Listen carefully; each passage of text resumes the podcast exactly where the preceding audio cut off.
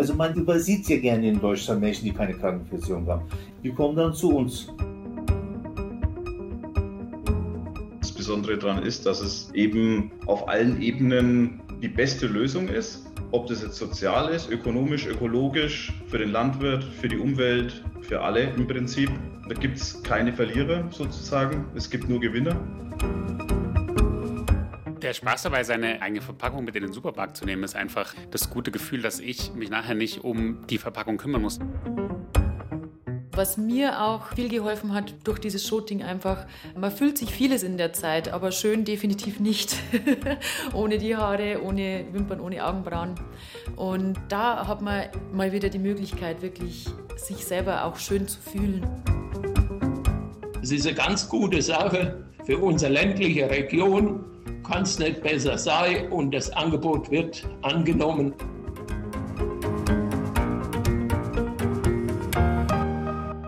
Und so könnte es jetzt noch eine Weile weitergehen, mit Stimmen aus den vielen Projekten, die sich bei dem Wettbewerb um gute Beispiele für ein besseres Leben beworben haben. Stefan Mayer, der Programmbereichsleiter von Bayern 2, ist noch immer beeindruckt. Ich war selbst jetzt schon mehrmals in der Jury mit drin und wenn du dann bergeweise Einsendungen kriegst aus ganz Bayern, aus Unterfranken, aus dem Bayerischen Wald, aus dem Schwäbischen und so weiter, es ist wirklich ergreifend, was da alles kommt und wenn du dann wirklich siehst, wie sich Menschen hierzulande engagieren für andere, für die Gesellschaft, für das Zusammensein, für Demokratie und für eine bessere Welt, das ist schon wirklich toll. Es sind pro Jahr 400 bis 500 Projekte, die sich für die Aktion Gutes Beispiel bewerben. Und natürlich wären viel mehr preiswürdig als nur die fünf Preisträger, die seit 2016 gekürt wurden. Was passiert mit ihnen nach dem Wettbewerb? Was lässt sich über diejenigen erzählen, die es nicht ganz geschafft haben? Und was lässt sich über den Zustand unserer Gesellschaft sagen? die neben vielen Problemen vielleicht auch noch mehr verborgene Lebenskräfte hat.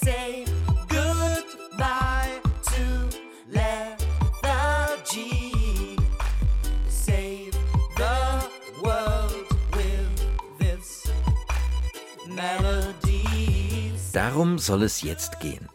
Wir wollen einen Blick werfen auf einige der Gewinner und Gewinnerinnen, nachfragen, was sich nach dem Wettbewerb getan hat, aber auch Projekte vorstellen, die einfach nur dabei waren.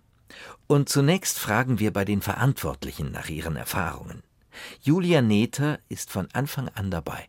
Wir kamen eigentlich gemeinsam auf die Idee im Team in der Bayern 2 Programmredaktion. Wir hatten früher schon mal einen Vorgängerwettbewerb der hieß Miteinander. Da ging es rein um ehrenamtliches Engagement. Und wir haben dann irgendwann festgestellt, warum muss es eigentlich jetzt immer nur rein ehrenamtlich sein? Weil es gibt so viele Mischformen auch, wo vielleicht Leute in ihrer Freizeit was machen, aber irgendwo angedockt sind an einem Verband, an einem Verein, wo eventuell auch damit Geld verdient wird, aber wo man trotzdem noch sagen kann, es ist primär was, was der Gesellschaft zugutekommt, also wo nicht jetzt das Profitinteresse dahinter steht. Es ist beeindruckend zu sehen, worum sich Menschen kümmern und wie viele Möglichkeiten es gibt, die Welt ein wenig besser zu machen.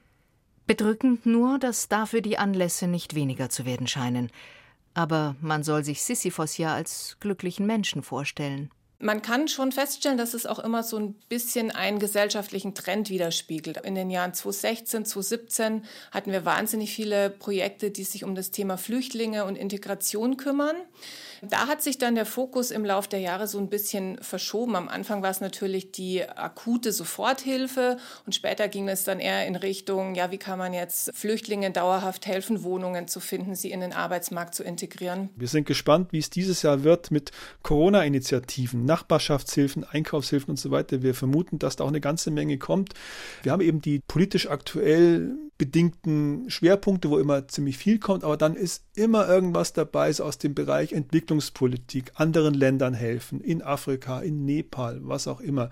Es sind immer auch Sachen dabei, bei, wo wir so, so kleine Nachbarschaftsinitiativen haben. Ältere Menschen mitnehmen, ihnen sie zu unterstützen, genauso wie benachteiligte Jugendliche. Also das ist schon so ein Grundmuster, was da erkennbar ist, was wiederum auch die ganzen Problemfelder der Gesellschaft gut abbildet und natürlich dann auch die Umweltprojekte, Klimaprojekte von Pflanzen- und Samenschutz bis hin zu großen Verkehrswendeprojekten. Eine große Vielfalt jedenfalls, die Stefan Meyer von Bayern 2 hier aufzeigt. Und Man kann sich vorstellen, dass es keine einfache Aufgabe ist, da auszuwählen. Es sind in den Jurys aber immer auch Prominente dabei, die sich selber engagieren. Das waren zum Beispiel Felix Neureuter, Verena Bentele als Präsidentin des Sozialverbandes VDK, Alois Glück, Barbara Stamm, um nur einige zu nennen.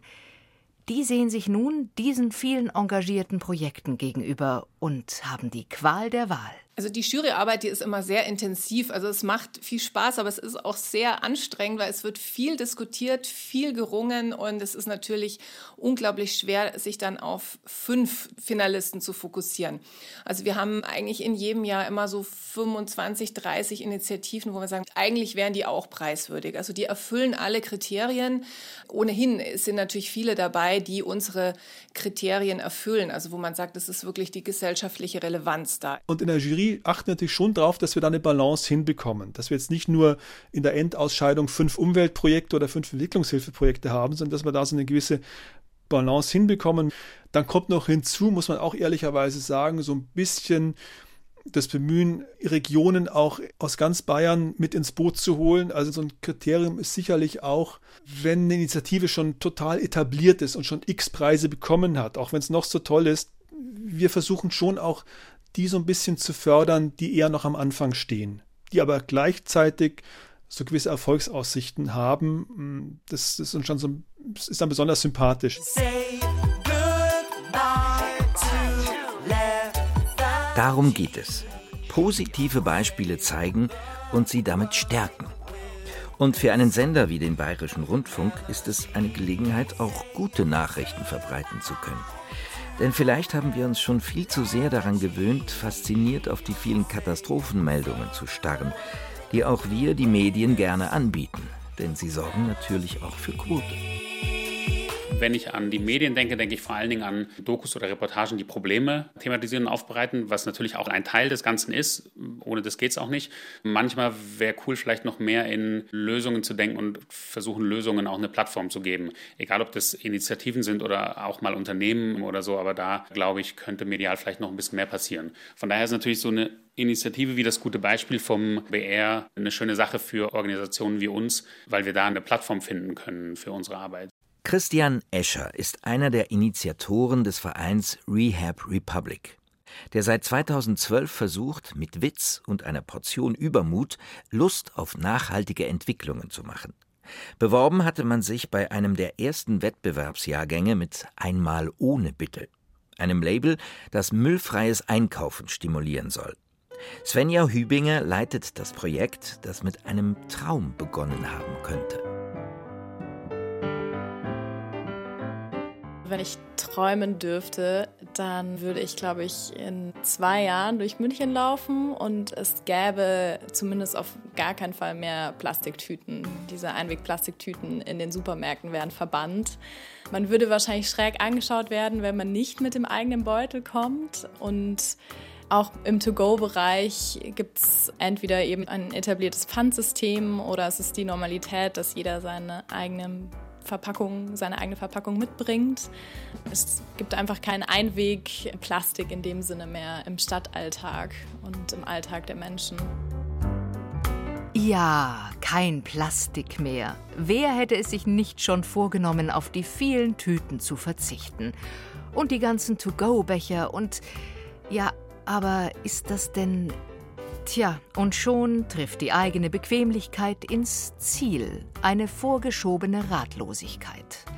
Denn das schlechte Gewissen lässt sich am besten in wohliger Unklarheit einlullen. Wie war das nochmal mit den Hygieneregeln? Ist doch bestimmt nicht erlaubt, eigene Gefäße mitzubringen. Was da alles an Viren eingeschleppt wird. Die Idee ist entstanden, weil wir gemerkt haben, dass es immer noch eine ziemlich große Hemmschwelle gibt. Zum einen seitens der Kunden. Das Gefühl, glaube ich, kennt jeder vor dem Laden zu stehen und sich zu fragen, hm, werde ich jetzt überhaupt hier akzeptiert, wenn ich da mit meiner eigenen Box komme oder schaut mich das Servicepersonal ganz schräg an? Da herrscht einfach eine Unsicherheit und gleichzeitig eben auf der anderen Seite hinter der Theke oftmals weiß das Servicepersonal nicht Bescheid, wie die hygienischen Abläufe sind, wie ich diese Box befülle. Dabei gibt es aus fachlicher Sicht keine Einwände. Und in jedem Bundesland gibt es Merkblätter, die das klarstellen. Aber die müsste man ja lesen oder sogar ernst nehmen. Einmal ohne Bitte versucht mit locker lockender Ernsthaftigkeit Freude an der Veränderung von Gewohnheiten zu vermitteln, indem man ganz einfach Aufklärung betreibt und das sichtbar macht. Teilnehmende Geschäfte zeigen das, indem sie mit dem Logo der Aktion werben. Es gibt eine Website, auf der die Geschäfte zu finden sind und sogenannte Botschafterinnen des Projektes sorgen dafür, dass es immer mehr werden. Der Charme des Projektes ist, dass man aus dem Verborgenen der scheinbar kleinen Veränderung privater Verhaltensweisen zum großen Ganzen geht. Andere Projekte hingegen beschäftigen sich mit verborgenen Größen und versuchen sie kleiner werden zu lassen. Gemeint ist hier die Zahl derer, die keine Krankenversicherung haben. Dr. Sevat Kara ist Projektleiter von OpenMed, einem Programm von Ärzte der Welt, das sich darum kümmert, Menschen ohne Krankenversicherung medizinische Hilfe zukommen zu lassen. Man übersieht ja gerne in Deutschland Menschen, die keine Krankenversicherung haben. Ich kann Ihnen so viele Fälle erzählen, Menschen, die hier sozial eigentlich gut umsorgt sind, im Familien- und Freundeskreis anerkannt sind. Die haben keine Krankenversicherung und die trauen sich nicht, das zuzugeben die kommen dann zu uns. Genauso wie Asylbewerber, die vom Gesetz her nur eingeschränkte Leistungen bekommen. Oder Menschen mit Beitragsschulden bei ihrer Krankenversicherung. Die sind dann nur eingeschränkt versichert. Und Menschen ohne jeden Versicherungsschutz, zum Beispiel Freiberufler, die die Beiträge nicht zahlen können. Wie toll, dass es so etwas gibt wie OpenMed, mit vielen Arztpraxen, die sich angeschlossen haben und helfen. Wie bitter aber auch, dass es in unserer Gesellschaft noch nötig ist, diese Art der notdürftigen Hilfeleistungen bereitzustellen. Das ist ein Gefühl, das sich immer wieder einstellt, wenn man die Projekte der Aktion Gutes Beispiel Revue passieren lässt.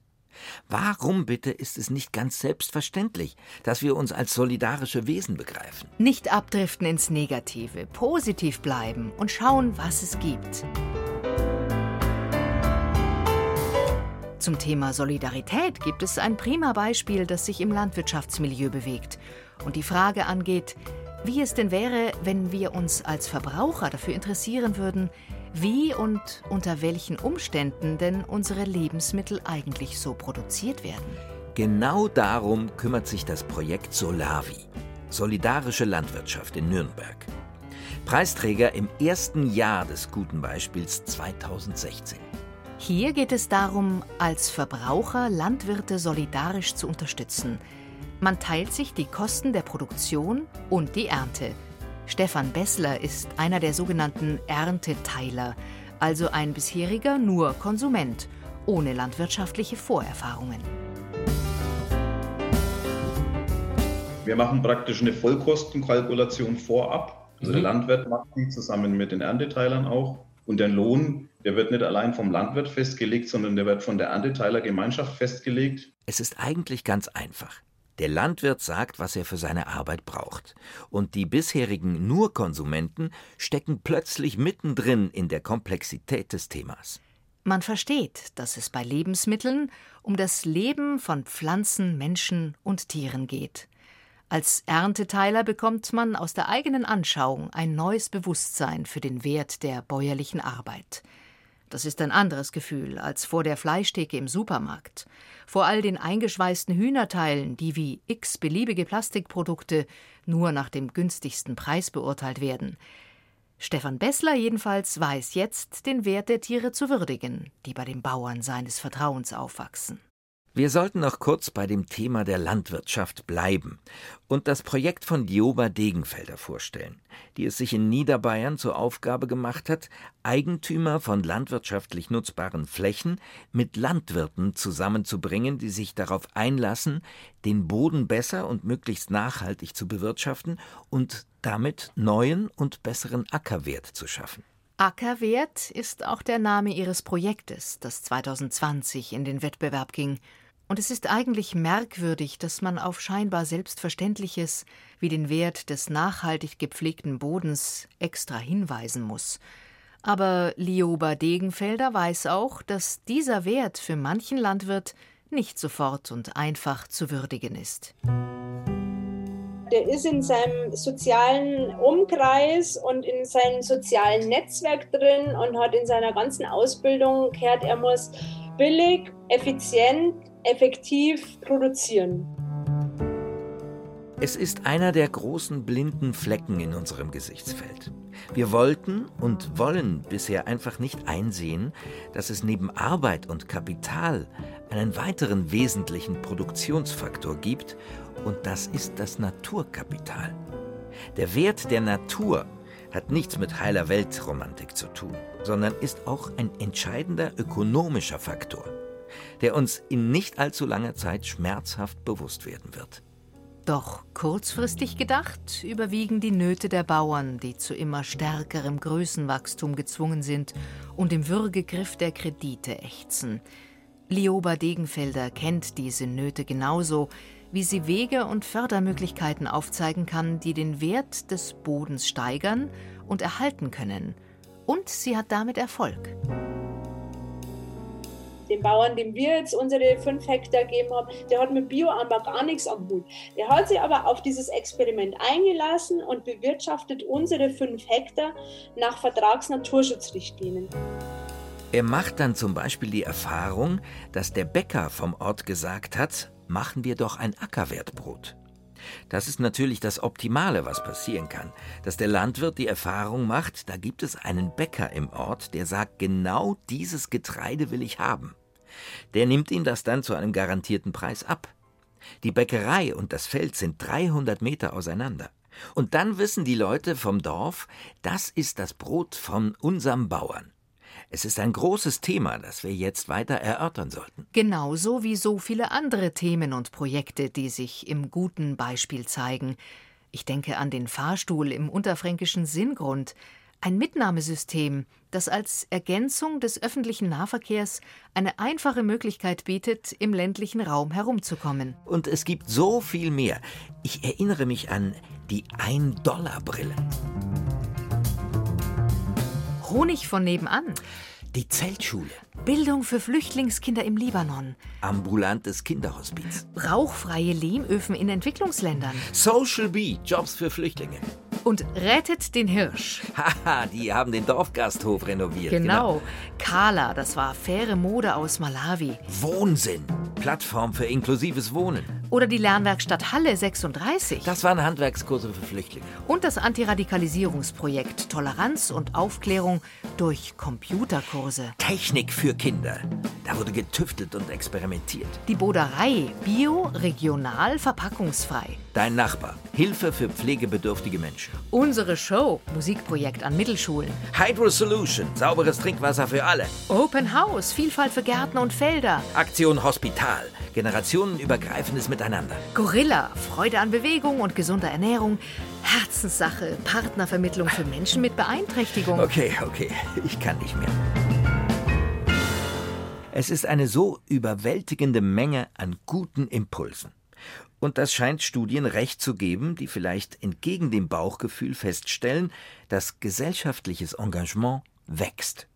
So sind laut einem Bericht der Bundesregierung 44 Prozent der Bevölkerung ehrenamtlich aktiv. Und es sind natürlich neben dem Bayerischen Rundfunk ganz viele Initiativen damit beschäftigt, das weiter zu verbessern. Weil es so eine Namensähnlichkeit gibt, nennen wir hier einfach mal Pars pro Toto gutetat.de. Es gibt also Hoffnung.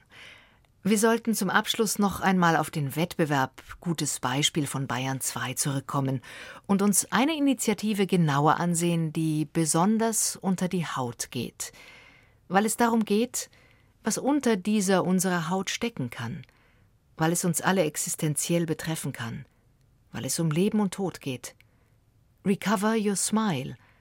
Die grundsätzliche Idee stammte von Barbara Steckers Tochter Nana, die an Knochenkrebs erkrankte, ihrer Krankheit aber ihr Lächeln und viele Fotos entgegensetzte. In der Zeit ihrer Therapien, der Haarlosigkeit, haben wir beide gemeinsam ganz viele Fotos gemacht. Auch dann mit anderen Fotografen, die auf sie aufmerksam wurden. Und es hat ihr selber ganz, ganz viel gebracht, mutiger zu sein, stärker, selbstbewusster zu sein. Das hatte also einen ganz, ganz großen Effekt für sie. Und sie hat dann selber gesagt, ich möchte, dass andere das auch können. Können wir nicht was machen, dass, die, dass Frauen kommen können, werden geschminkt, gestylt und wir machen ganz tolle Fotos, damit die sich wieder richtig schön finden können. Als meine Tochter im Januar 2012 leider an ihrer Erkrankung verstorben ist, war mir, unserer Familie und auch einigen engen Freunden, die das miterlebt haben, ganz schnell klar, dass die Idee einfach viel zu gut ist, um sie untergehen zu lassen. Und so haben wir einen Verein gegründet und ganz schnell damit gestartet. Auf der Website von Recover Your Smile kann man sehr viele der entstandenen Fotos sehen. Junge Menschen, wenige Männer, viele Frauen, kahle Köpfe und Gesichter, aus denen oft ein Lächeln leuchtet. Efi Schmalhofer ist mitten in ihrer Krebstherapie und hat zu unserem Interview wunderschöne Fotos von sich mitgebracht.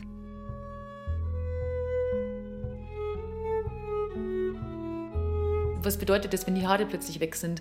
Es ist einem klar, wenn man sagt, man kriegt Chemotherapie, dass die Haare ausfallen werden.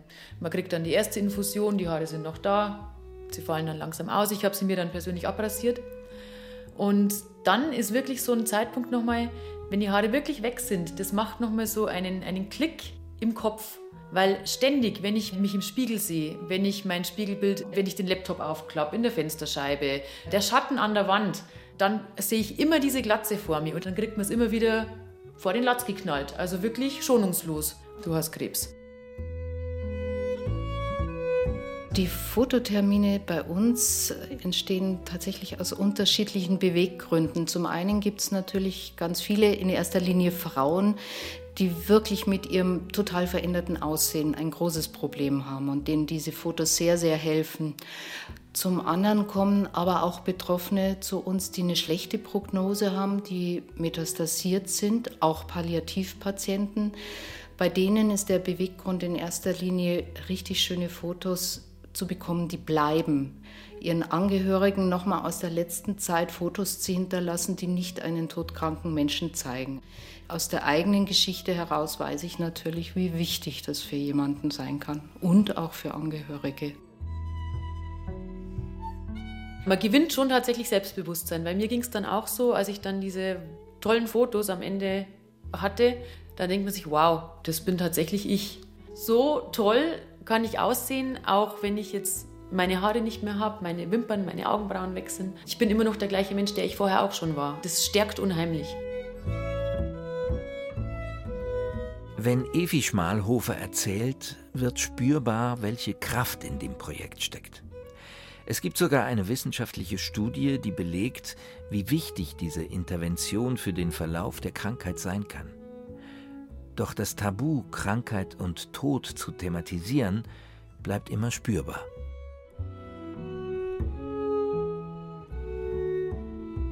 Das erlebt man als Angehöriger auch, dieses Tabu, dass viele nicht damit umgehen können. Aber jetzt nach doch etlichen Jahren mit vielen Gruppen erkrankter Frauen, Krebserkrankter, kann ich nur selber sagen, man kann eigentlich über alles offen reden. Man darf sich das trauen, man darf alles fragen. Jeder hat ja auch die Option zu sagen, das möchte ich jetzt gerade nicht beantworten. Also eine ehrliche Offenheit und ein Interesse an Menschen ist allemal besser als gar nichts zu sagen. Nur Mut ist mein Rat. Das gilt auch für die vielen anderen guten Beispiele da draußen. Bleiben Sie dran, machen Sie die Welt besser, halten Sie uns auf dem Laufenden und wir versuchen mitzukommen.